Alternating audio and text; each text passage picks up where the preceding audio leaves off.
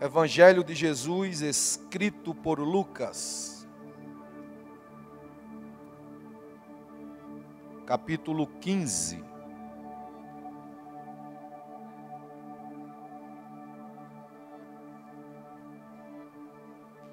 Evangelho de Jesus escrito por Lucas, capítulo 15.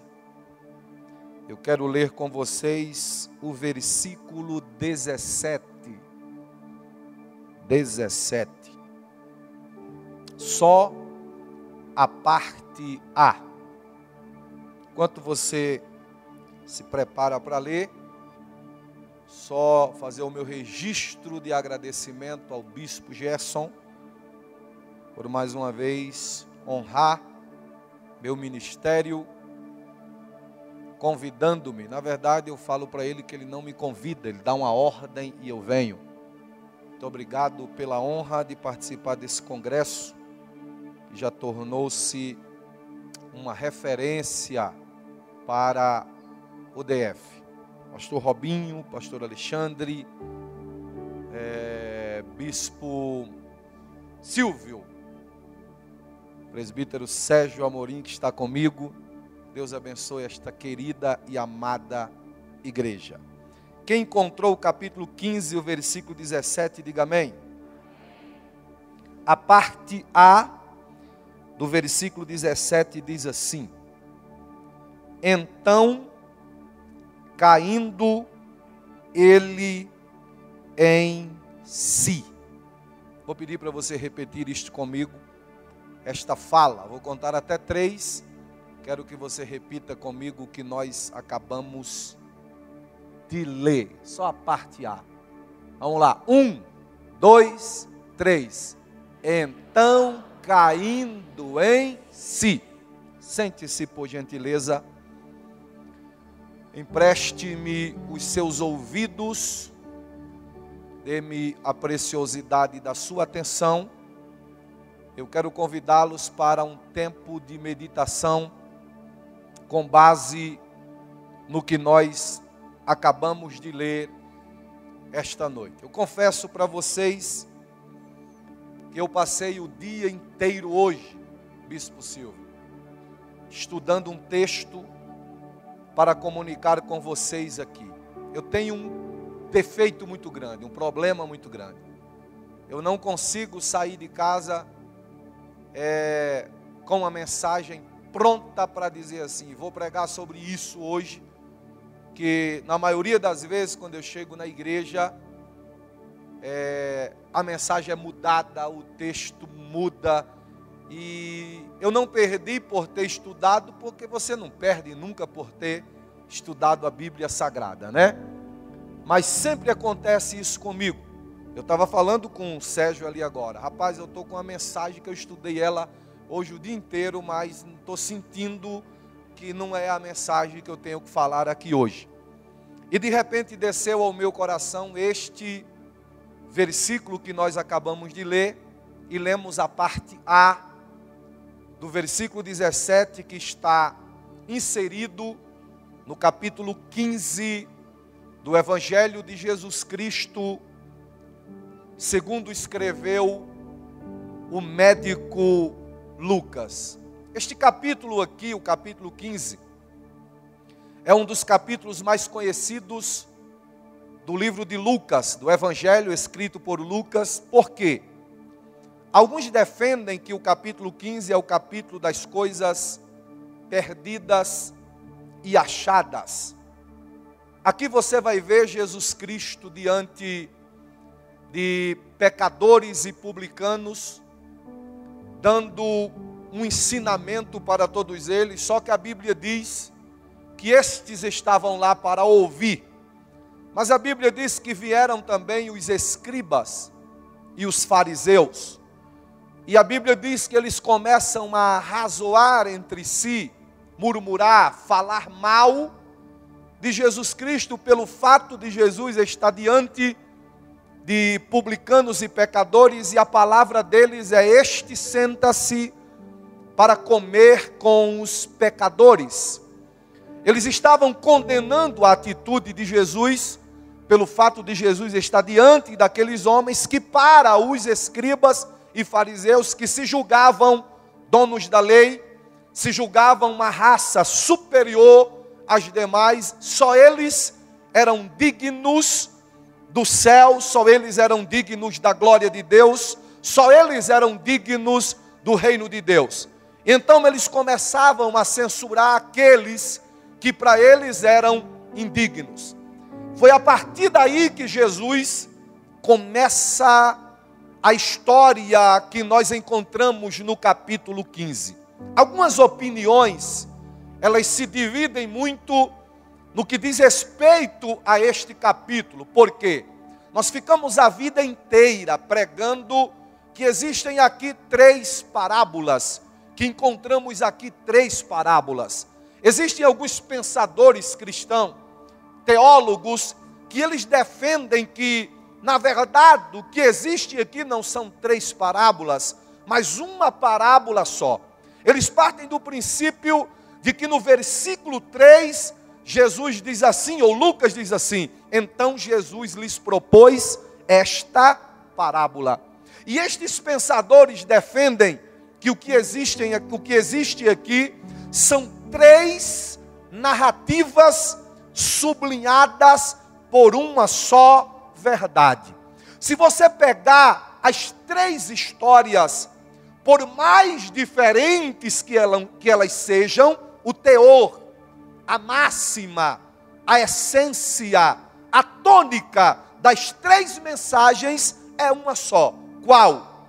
Perdeu-se, mas foi achado. Foi, mas voltou. Estava morto mas reviveu. Ou seja, o que Jesus está falando aqui, em suma, é de algo que foi perdido, mas que depois foi achado ou foi encontrado. Se você pegar aqui as três histórias, as três parábolas, as três narrativas, como você preferir chamar, você vai perceber que Outros pensadores vão dizer que Jesus aqui estava fazendo apologia à Trindade Santa. Jesus vai falar aqui da primeira história, ou na primeira história, Jesus vai contar de um pastor que deixou 99 ovelhas e foi em busca de uma só. E achando-a, colocou em seus ombros, tratou das suas feridas e voltou alegre, satisfeito, como diz na minha terra, satisfeito por tudo que ele acabara de ver. Há quem diga que Jesus aqui está falando dele mesmo, o supremo pastor, o sumo pastor, o pastor amado, o pastor por excelência, o pastor modelo que deixou o seu aureolado de glória e desceu aqui na terra em busca da ovelha que estava perdida e quando a encontrou, alegrou-se porque ela não estava mais perdida. Na segunda narrativa, onde Jesus fala é, de uma mulher que faz uma varredura dentro da sua casa, usando uma lâmpada e uma vassoura, procurando uma moeda. Alguns pensadores dizem que Jesus estava falando aqui, ou referindo-se aqui ao Espírito Santo. Por quê? O Espírito Santo na Bíblia, ele assume uma figura maternal.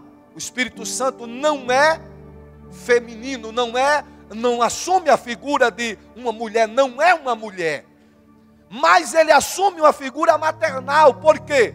o Espírito Santo intercede com gemidos inexprimíveis, ele guia com mansidão, com ternura.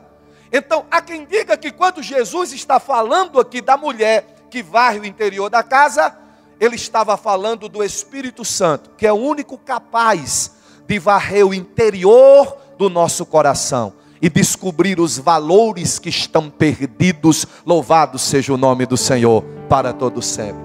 E quando Jesus conta aqui a história de um pai que vê o seu filho partir, mas está todos os dias ávidos, ávido pela volta deste filho, Jesus vai falar do próprio Deus, aleluia, que todos os dias está cheio de esperança para ver aquele que foi voltar. Bendito seja o nome do Senhor, porque ele sabe que ele vai voltar. Eu quero chamar a sua atenção nesta noite para a terceira narrativa, que foi exatamente onde nós lemos aqui a parte A do versículo 17. E na terceira narrativa você vai contar, vai ver a bonita história que nós conhecemos como parábola do filho pródigo. Timothy Keller, um dos maiores escritores da atualidade, ele disse com muita propriedade que essa parábola, essa história aqui, não é a parábola do filho pródigo, mas é a parábola do Deus pródigo, a parábola do pai.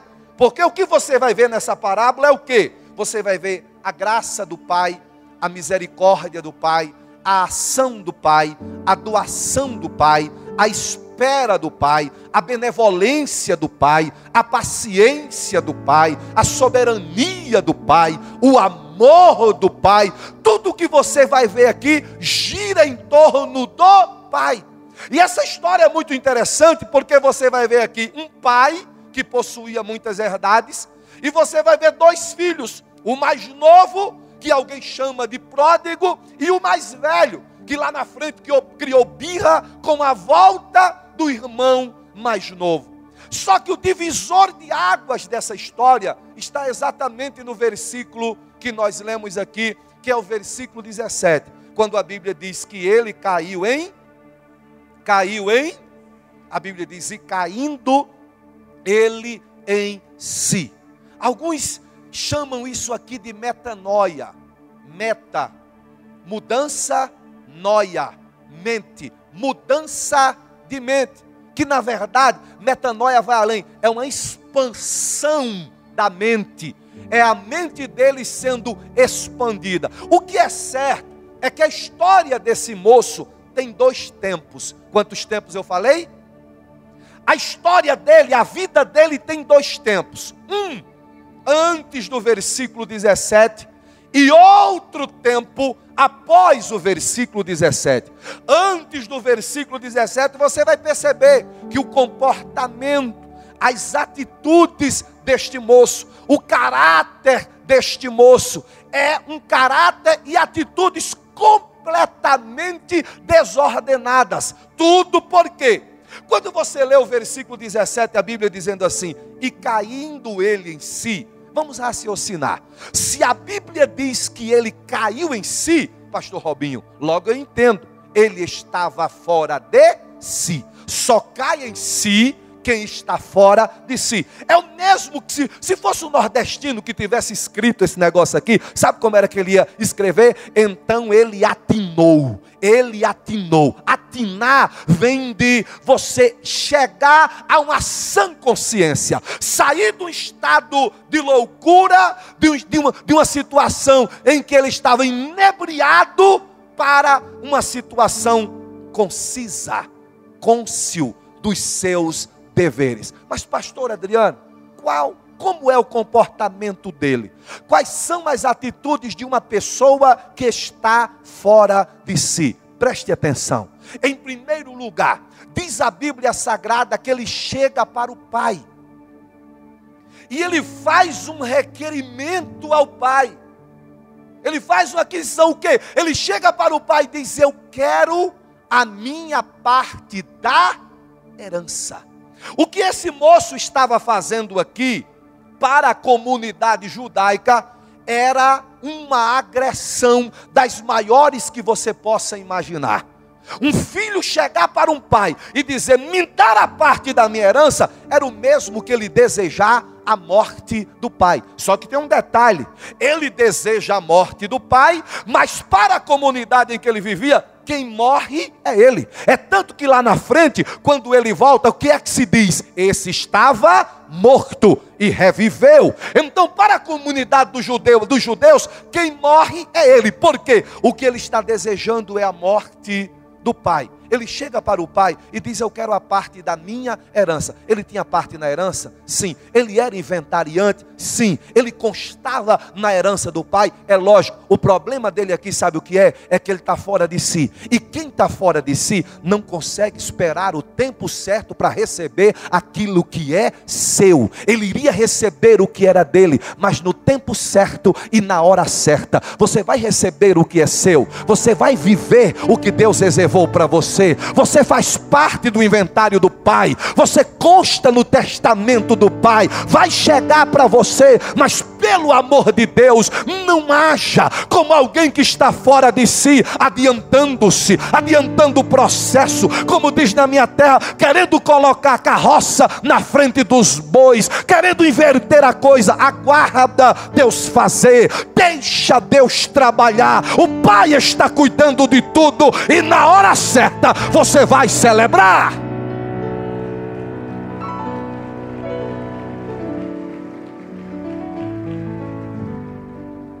Nós fazemos parte de uma geração, eu digo isso com raríssimas exceções, de uma geração que sofre de um problema que eu chamo de síndrome do imediatismo. Nós queremos as coisas na nossa hora. E ai de Deus, só que não, se não acontecer na nossa hora.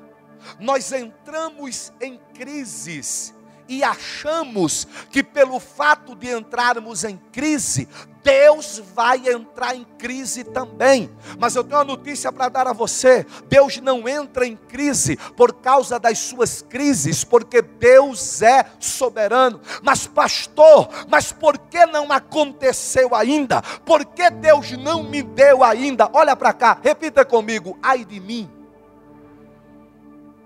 Se Deus tivesse respondido a todas as minhas orações. A sua felicidade e a minha, que Deus não é doido. Deus não é louco para responder e dar tudo aquilo que você pede, porque a maioria das coisas que nós pedimos, sabe de onde vem? Vem do coração. E Jeremias diz que enganoso é o coração do homem mais do que todas as coisas. Tem coisas que você vem pedindo a Deus que Deus não deu ainda, sabe por quê? Você não tem estrutura para receber, você não tem estrutura para viver, você não tem estrutura para tomar posse daquilo que Deus vai te dar, mas no tempo certo. Deus primeiro está burilhando você, trabalhando você, como diz na minha terra, engrossando o seu lombo para lá na frente, quando vir vier, o que Deus reservou para você, você não vai desperdiçar, você não vai jogar fora, você vai aproveitar para a glória de Deus e para a sua alegria. Eu vim aqui nesta noite dizer: o que é seu vai acontecer, não se desespere, não adiante o processo, vai chegar. Coloque sua mão no ombro de quem está do seu lado aí, por gentileza colocou a mão no ombro da pessoa que está do seu lado, diga para ela assim: se aperrei não. Eu achei tão bonitinho vocês falando o meu idioma. Diga de novo: se aperrei não. Mais cantado: se aperrei não. Vai acontecer. Ele vai fazer, vai chegar, Ele vai abrir a porta. O que é seu ninguém toma, o que está reservado para você ninguém vai atrapalhar. Ei, pelo amor de Deus, deixa Ele agir.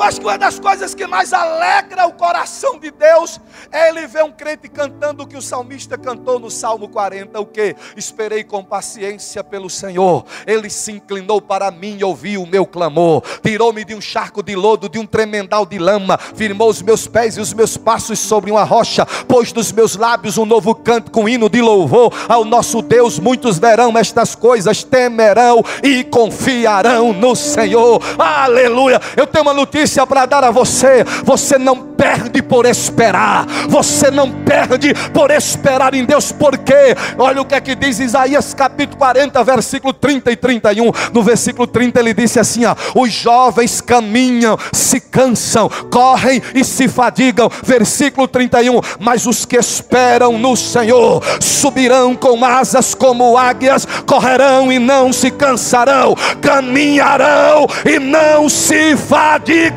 Lamentações, capítulo 3 e versículo 26 está escrito: Bom é ter esperança e aguardar em silêncio a salvação que vem do Senhor. Aleluia, aleluia. Eu até entendo que às vezes, às vezes não, eu até entendo que o processo é dolorido. Eu até entendo que tem momentos que nós somos convidados a nos desesperarmos. Que a coisa não está acontecendo conforme o nosso entendimento, a nossa percepção. A coisa não está funcionando do jeito que nós queríamos. Ah, mas o que você quer não é, talvez do jeito que você quer não seja a melhor forma, a melhor forma é do jeito que Deus quer. E Deus é soberano. Esse moço comete um dos maiores erros da sua vida. Ele chega para o seu pai e diz: Dá-me a parte da herança que me pertence. E aquele velho, aquele velho com um coração paternal, ele resolve dar ao seu filho o que o seu filho pediu. E sabe o que é que a Bíblia diz? A Bíblia diz que o moço que estava fora de si, que não espera o tempo, comete agora uma segunda loucura. Ora, a Bíblia diz que ele estava cheio do que o seu pai havia lhe dado, das herdades que o seu pai havia lhe dado. E a Bíblia diz assim: ele parte para uma terra distante ou longínqua. Se você for estudar o texto, alguns estudiosos irão dizer que essa terra longínqua aqui era o Egito, porque no Egito naquela época estava o centro de todas as atrações, ou seja, concupiscência da carne, concupiscência dos olhos e soberba da vida. Era tudo o que ele queria e ele estava cheio das herdades. Ele comete o segundo erro de um homem, de uma pessoa que está fora de si. O que é? A Bíblia diz que ele parte para uma terra longínqua. O que é isso? Perdeu a noção do perigo. Como assim, pastor? Quem deixa a casa do pai está perdendo a noção do perigo. Quem deixa a presença do pai está perdendo a noção do perigo. Quem sai da presença do pai está se expondo e tornando-se vulnerável. Porque, ei, é melhor você fraquinho aqui do que forte lá. É melhor você aqui, meu irmão, cambaleando, como a gente costuma dizer. Só que tem um diferencial: na casa do Pai tem renovo, tem intimidade, tem liberdade, tem graça. Na casa do Pai, aleluia, você vai ter o auxílio do Pai. Na presença do Pai, você vai encontrar o renovo que você está precisando. Sabe o que foi que o sábio Salomão disse? Qual a ave que vagueia longe do seu ninho? Tal é o homem que distanciou-se da presença do Senhor. Sabe o que é que Salomão diz? Aquele que se desvia da congregação do justo, na congregação dos mortos, repousará. Pastor, mas eu pequei, não importa. Bendito seja o nome do Senhor, Ele tem perdão para você. Pastor, mas eu falhei, não importa. Ele vai restaurar você. Pastor, eu eu não tô eu não tô praticando a santidade que eu queria. Santidade não é o que você faz para Deus, é o que Deus resolveu fazer para você. Bendito seja o nome do Senhor. Pastor, eu estou me sentindo perdido, mas na casa do Pai e na presença do Pai tem abrigo para você. Deus me trouxe aqui nesta noite para dizer: não cometa o erro de se distanciar. Não cometa o erro de deixar a presença do Pai. Ei, as pessoas às vezes têm o hábito de condenar Davi, falam muito dos pecados de Davi. Na verdade, nós temos um negócio de enxergar mais as desvirtudes do que as virtudes das pessoas. Pode prestar atenção. Você quer ver um detalhe? Eu faço uma viagem para o Piauí com a minha esposa todo ano. Aí eu vou no volante, 1150 quilômetros. Eu gosto de pegar a estrada e, e, e, e de viajar. E, teve uma época que tinha uma buraqueira danada. Quando você ia daqui para lá, o negócio melhorou, está melhorando e tal. Beleza. Aí eu ia lá, minha mulher deita aqui no banco do, do passageiro, liga o som para escutar os hinos que ela gosta. Aí fica lá, né? Cantando e eu estou lá, livrando buraco. Livro 1, livro 2, livro 3, livro 4, livro 999 buraco. Aí não sei por que das quantas lá, né? O bicho, é, o o, o, bicho velho é, é, tentador. Aí eu caio num buraco, bato com um pneu no buraco. Quando eu bato com um pneu no buraco, minha mulher levanta e diz assim: Você não viu esse buraco aí na frente? Bateu no buraco. Aí eu não eu, eu também deixo. Eu me viro para ele Você não viu 999 buracos que eu livrei, né? Mas quando eu bato num, você reclama. Então nós temos um problema de ressaltar os erros e as falhas das pessoas. Nós temos um negócio de olhar para Davi e dizer: Davi pecou, pecou. Davi foi, foi mal. O menino mal, nós é mal também, nós é mal também. Então Davi teve esse monte de coisa, teve. Mas olha a essência de Davi. Sabe qual é a essência de Davi? Olha para o Salmo 51. David Wilson, ele disse que o Salmo 51 é o grito e o clamor do desviado. No Salmo 51, Davi fala um negócio que eu acho extraordinário. Davi vai dizendo: Eu pequei, transgredi, falhei ele vai, vai se rasgando diante de Deus. Aí quando chega no versículo 10 e 11, você vai ver Davi dizendo: parece, parece que eu estou vendo Davi dizendo assim: O Senhor me deu fama, o Senhor me deu ouro, o Senhor me deu glória humana, o Senhor me fez rei, o Senhor me fez matador de urso, me fez matador de leão, matador de gigante. Mas eu quero dizer uma coisa para o Senhor: eu abro mão de tudo isso aí. Pode pegar meus títulos e levar o que o Senhor quiser. Agora eu vou te pedir uma coisa: não de mim o teu Santo Espírito e nem me lances fora da tua presença. É como se Davi estivesse dizendo: Eu convivo com a ausência de qualquer coisa, mas eu não sei viver sem a tua presença. Eu não sei estar longe da casa do Pai.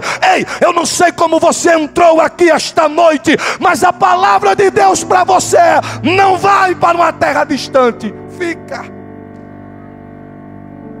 A terra distante dele é aqui o Egito. Mas a terra distante pode ser a tela de um celular, um computador, uma faculdade onde você estuda, um trabalho onde você está sendo assediado. A terra distante pode estar mais próximo do que você imaginar. Esse moço partiu para uma terra distante. Escuta isso aqui, cheio. Ele chega na terra distante, sabe como? Como diz na minha terra, bucho cheio. O nome do restaurante lá é Estrela do Sul. É lá, o cara chega e fica com o bucho cheio, não é?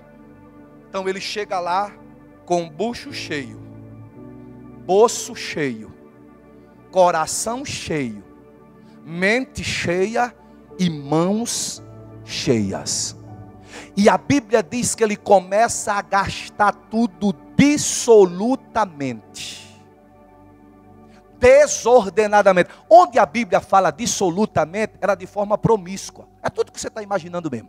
Ele caiu na gandaia fez um rendezvous e foi gastando tudo que ele tinha. Sabe aquela coisa? O cara recebeu tudo que o pai deu. O pai deu, o pai abençoou, o pai encheu, deu talento, aquela coisa toda. O cara adquire tudo na presença do pai, aí vai lá para a terra distante, gasta lá de forma desordenada.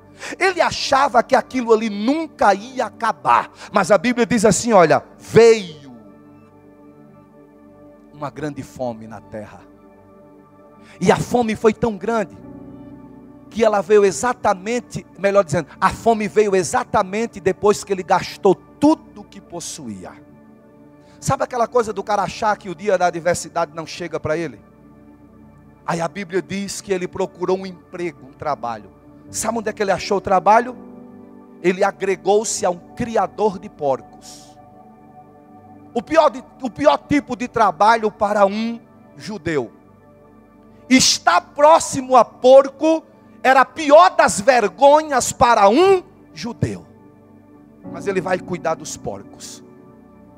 E tem um momento que ele está com tanta fome, mas tanta fome, que ele olha para um fruto que os porcos alimentam-se quando não tem nada para dar para os porcos de melhor. É o fruto de uma árvore chamada alfarrobeira. Ela produz um fruto redondo e adocicado que se dá para os porcos quando os porcos não têm o que comer. Aí depois que os porcos se fartaram, sobrou algumas alfarrobas, ele olha para aquelas alfarrobeiras ou bolotas, como você preferir chamar, e ele sente desejo de comer aquilo.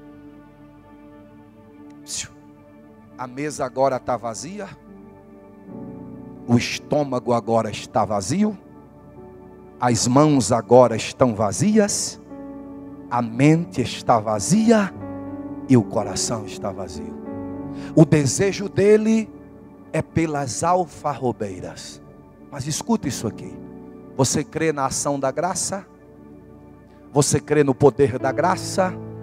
Você crê que a graça vai onde ninguém mais consegue ir? A graça entra onde ninguém consegue entrar? Parece que eu vejo o canhão da graça apontado para ele lá no meio daquela pocilga, lá onde estava ele no meio dos porcos enlameado, naquela, naquela situação fétida, naquela situação lá, como diz na minha terra, naquela catinga braba lá, naquele fedor que ninguém aguenta. Tá lá ele lá no meio daquela pocilga. A graça de Deus vai lá onde ele estava. Eu vim aqui nesta noite liberar uma palavra de Deus para você, que vai servir para a sua família, teu marido, teu filho, aquele parente por quem você tem orado e chorado. A graça de Deus vai alcançá-lo lá. A graça de Deus vai atingi-lo lá. A graça de Deus vai buscá-lo onde quer que ele esteja e vai mudar a mente e o entendimento dele. Eu sou uma prova viva dessa graça. Eu aceitei Jesus em 1992. E eu era forrozeiro de alta estirpe. Era, eu era forrozeiro bravo. Andava com as botas do bico fino, do cano longo, umas camisas de seda javanesa. Eu fui até para a igreja com uma delas, vermelha com as rosas preta. Parecia um espantalho. Só que quando eu aceitei Jesus, eu namorava, eu morava do interior, namorava uma moça de Natal. Era um status muito grande. O cara do interior, liso, sem nada, namorar uma moça da capital. E era bonita a moça. Ainda bem que minha mulher não veio hoje, né? Contar essas coisas na presença da mulher é complicado, você fica meio. Aquela moça era uma moça muito bonita e, e muita gente queria, mas eu não sei porquê, porque eu era desabonitada, acredite. Eu era muito desabonitado. Tem um fenômeno que acontece comigo. Quando eu emagreço demais, o pescoço afina, as orelhas ficam de abano e a testa se destaca. Acontece isso comigo. Eu estou vendo alguns aqui que é a mesma coisa também. Não adianta você sorrir também, não. Mas aquela moça se engraçou comigo. Eu acho que eu ganhei ela no, no forró. Aí eu aceitei Jesus, esqueci que tinha aquela ficante lá, aquele negócio lá. Aí eu estou lá um dia de domingo na Assembleia de Deus, lá em João Câmara, pastor culto tinha começado e a gente estava cantando. Os guerreiros se preparam para a grande luta. E eu todo animado, pá, pau quebrando lá, eu cantando e tal. Aí Genival, um amigo meu que estava assim, que era, tocava bateria, e Genival tocando bateria fazendo assim. Tá. Eu falei, tá com problema.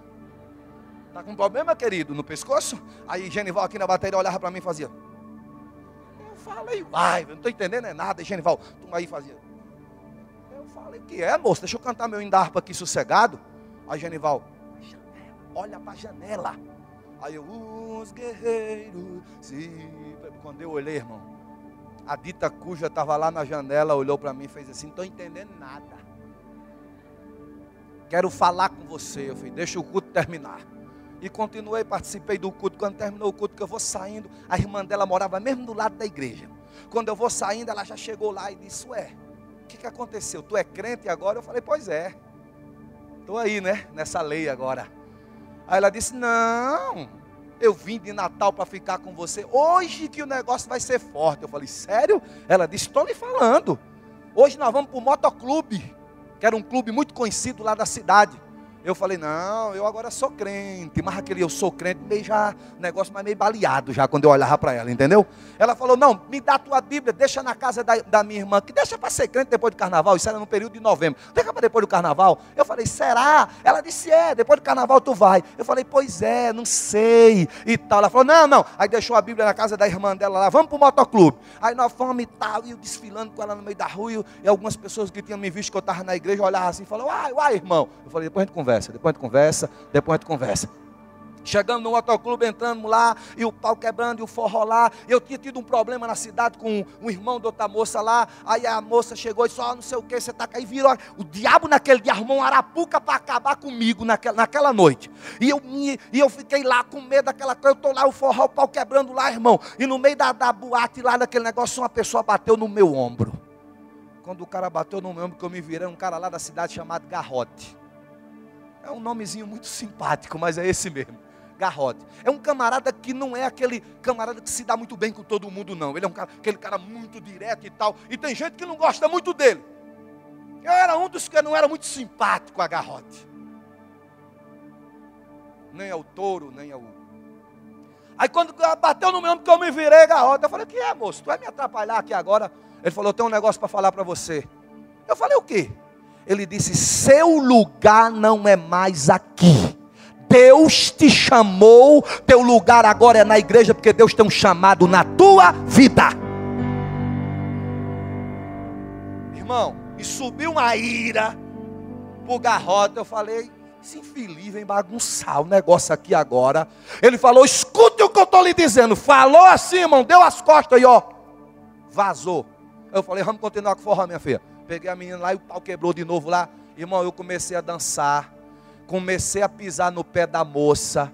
A banda tal de uma banda mix tocando lá. Quem disse que eu escutava mais banda mix, irmão? Eu vi era garrote na minha frente dizendo assim: Olha, teu lugar não é mais aqui. Deus te chamou. Há um chamado de Deus para a tua vida. E eu insistia, mas não dava. Até que eu parei no meio. Olhei para a moça, segurei nas duas mãos dela e disse: Minha filha, bye bye não dá mais. Ela falou: Você é doido. Eu falei: Chame do que você quiser. Eu acabei de ter um encontro real com o meu Cristo neste lugar. E aqui você não vai me ver mais. Eu dei as costas para ela. Sabe o que é que eu fiz? Passei na casa da irmã dela já. Era uma da manhã. Bati na porta quando ela abriu. Me dá minha Bíblia para cá. Me dá minha Bíblia. Ela falou: O que foi que houve? Eu disse: Deus, você não vai entender se eu falar. Me dá minha Bíblia. Segurei a minha Bíblia e fui para casa chorando naquele dia, e depois daquele dia, nunca mais, porque a graça foi lá. Levante a mão que eu vou profetizar para você agora.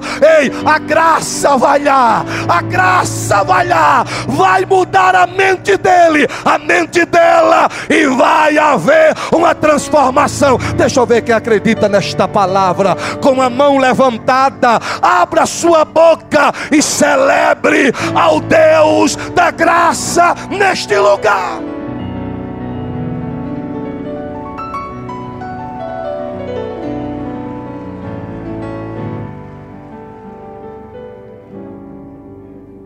Sabe o que, é que eu fico imaginando?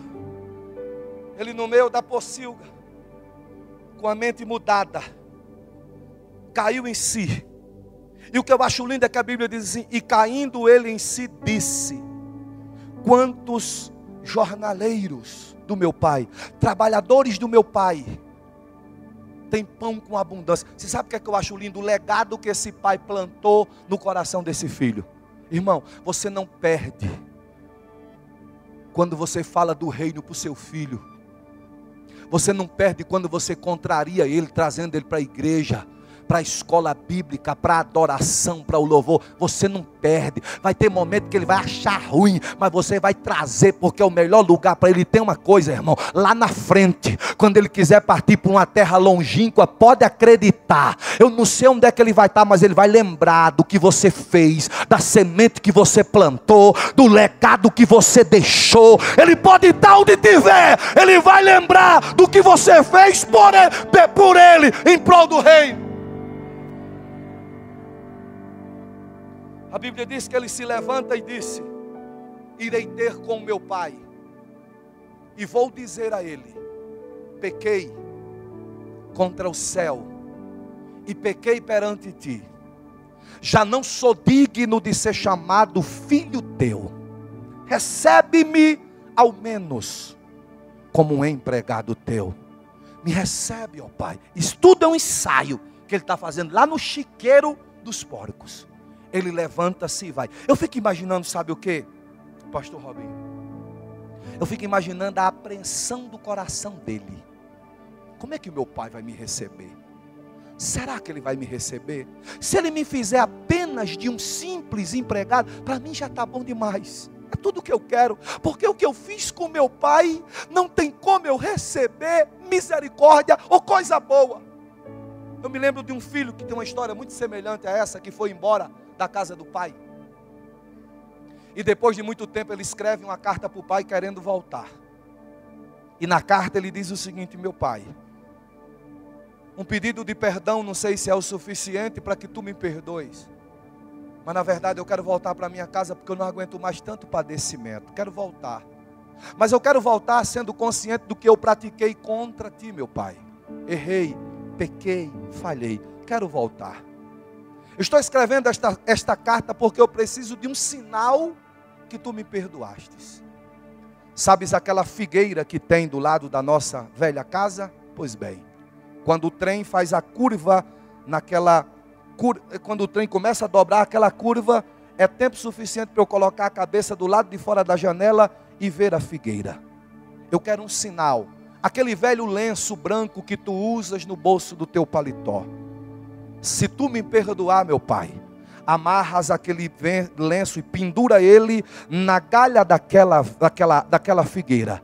Quando eu dobrar no, com o trem, colocar a cabeça do lado de fora, se eu vi aquele lenço pendurado lá, é um sinal de que tu estás me perdoando e eu vou descer e vou voltar para minha casa. Caso contrário, se eu não vi aquele lenço, vou entender, meu Pai, e vou continuar a minha vida desgraçada. Aquele moço, quando chegou o dia, pegou o trem com o coração muito apreensivo, cheio de preocupações, e cada dia, na medida que ia se aproximando, ele ficava pensando: será que o lenço do meu velho pai vai estar pendurado lá naquela figueira? Quando o trem vai se aproximando da curva, ele coloca a cabeça do lado de fora da janela do trem e começa a esperar a figueira se descobrir para ele enxergar o lenço pendurado.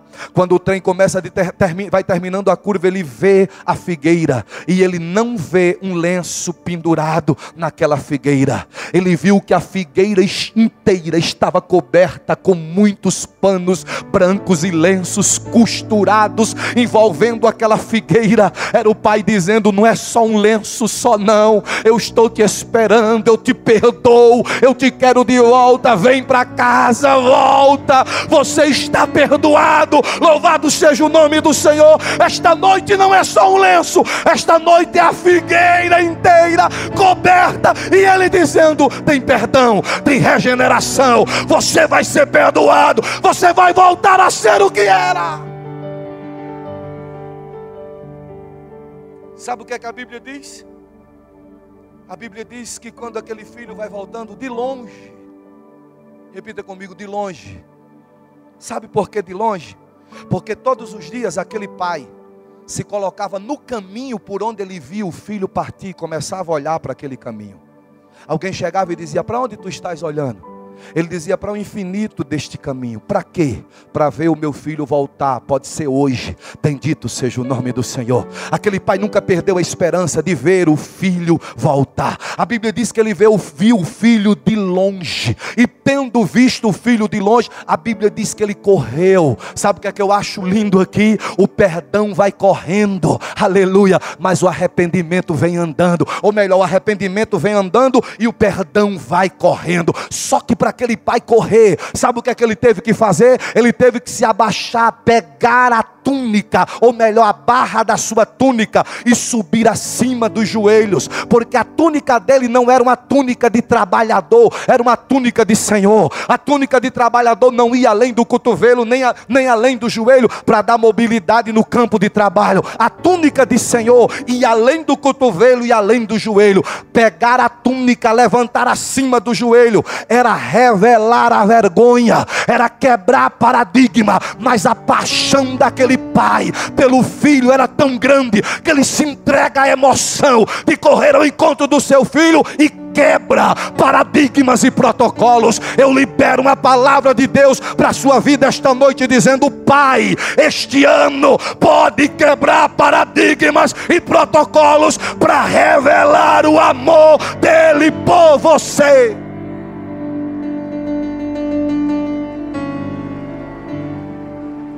Fico imaginando, eu fico imaginando quando ele chega perto do filho. Aí o filho vinha com tudo aquilo que tinha ensaiado na cabeça.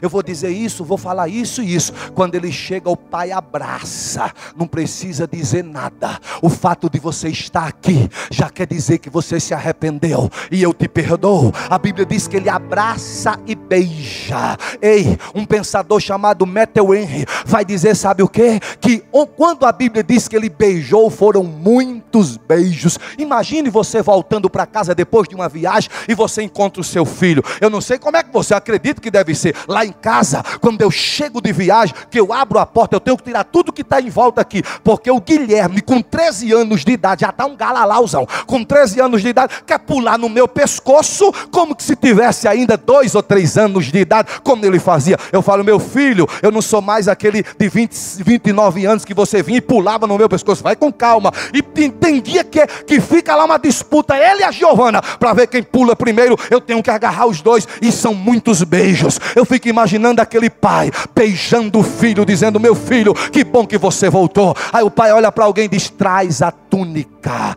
traz a vestimenta nova, coloca nele. Ele está descalço, ele é escravo. Eu quero que ele volte a ser livre. Coloque sandália nos pés dele, traz o anel com o brasão da família. Você não vai ser jornaleiro, não vai ser um empregado qualquer. Você é filho. Eu coloco no seu dedo o anel com brasão de filho. Bendito seja o nome do Senhor. Aí o pai olha para alguém e diz: O novilho, o novilho, o novilho, o novilho. Quando você não me ajudar, eu não paro. O novilho, o novilho cevado. Por que novilho cevado? No dia que aquele filho partiu, o pai pegou um novilho pequenininho e disse: Esse aqui ninguém mata, ninguém mexe, é para cuidar dele, é para cevá-lo. Viu, Alexandre? Que é para o dia em que ele voltar.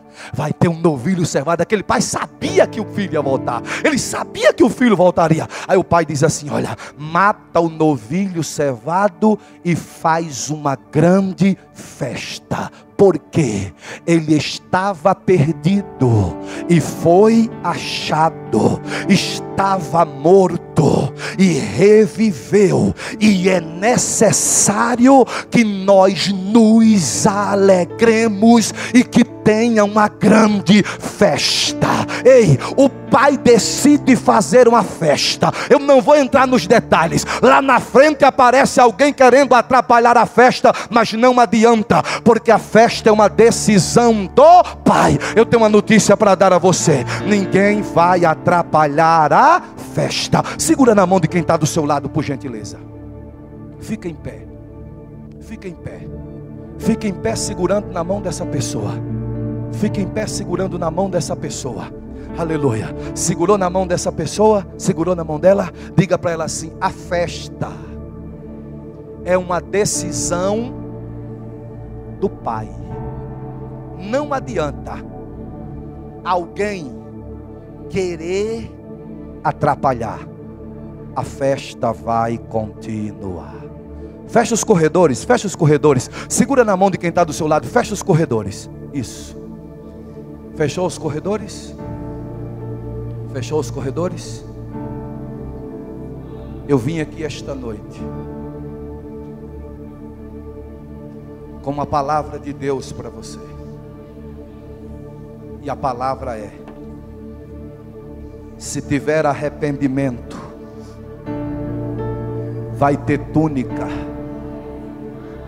vai ter sandália, vai ter abraço e beijo, vai ter novilho cevado sendo sacrificado, e vai ter festa